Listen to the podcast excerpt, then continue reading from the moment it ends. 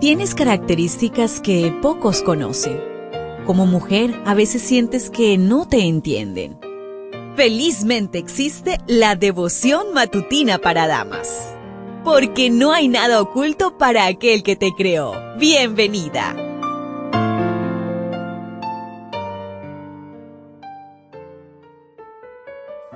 Hola, hola, un buen día para todos nuestros amigos y amigas que están en sintonía de la matinal Hija mía, no tengas miedo. Un feliz sábado para cada uno de ustedes. Espero que nos podamos regocijar en Cristo Jesús en este día.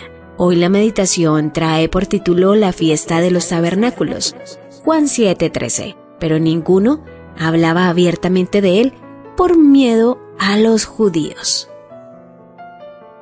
La fiesta de los tabernáculos se acercaba, y Jesús permanecía en Galilea. Sus hermanos biológicos lo visitaron para exigirle que se manifestara públicamente como Mesías en Judea, el centro religioso y comercial de la nación durante la fiesta. Jesús se negó, pero luego apareció repentinamente durante la celebración. Sus parientes criticaban la estadía en un lugar poco popular, lleno de gente ignorante, y extranjeros en vez de rodearse de maestros y doctores de la ley en Jerusalén y hacer milagros y ganarse un renombre prestigioso. Lo acusaron de esconder su ministerio, pero no se atrevieron a reconocerlo públicamente como Mesías. A menudo criticamos en otros las faltas nuestras. La ceremonia se llevaba a cabo seis meses después de la Pascua y era parte de la celebración del Año Nuevo consistía en vivir en carpas o tiendas hechas de ramas de árboles durante ocho días para conmemorar los 40 años que sus antepasados moraron en el desierto bajo el cuidado de Dios.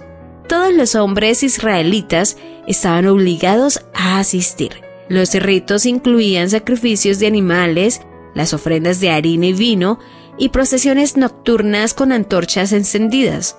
Cada rito apuntaba a Jesús, el agua, la luz de las antorchas, los animales sacrificados, la roca, etc. Los asistentes estaban tan inmersos en la celebración exterior que olvidaron su significado. El agua de vida, la luz del mundo, el Cordero de Dios, la roca eterna estaba entre ellos y lo rechazaron. Prefirieron el símbolo que la realidad. Su llegada a Jerusalén causó el alboroto y las murmuraciones que Jesús quería evitar.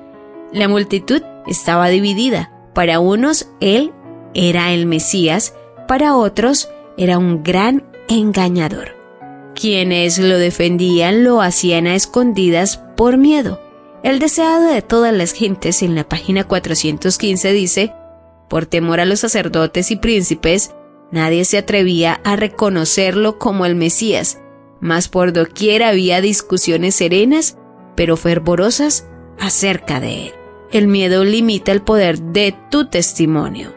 Mucha gente es muy activa en la iglesia, pero en público prefieren callar, se sienten avergonzados. Jesús nos promete, así como me confesasteis delante de los hombres, os confesaré delante de Dios y de los ángeles.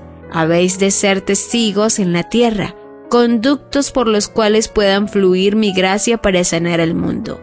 Así también seré vuestro representante en el cielo. El Padre no considera vuestro carácter deficiente, sino que os ve revestidos de mi perfección. Soy el medio por el cual os llegarán las bendiciones del cielo. ¿Lo ves? ¿Te das cuenta? Tu creador tiene el manual perfecto de tu estructura femenina la devoción matutina para damas vuelve mañana. Gracias a Canaan Seventh Day Adventist Church and DR Ministries.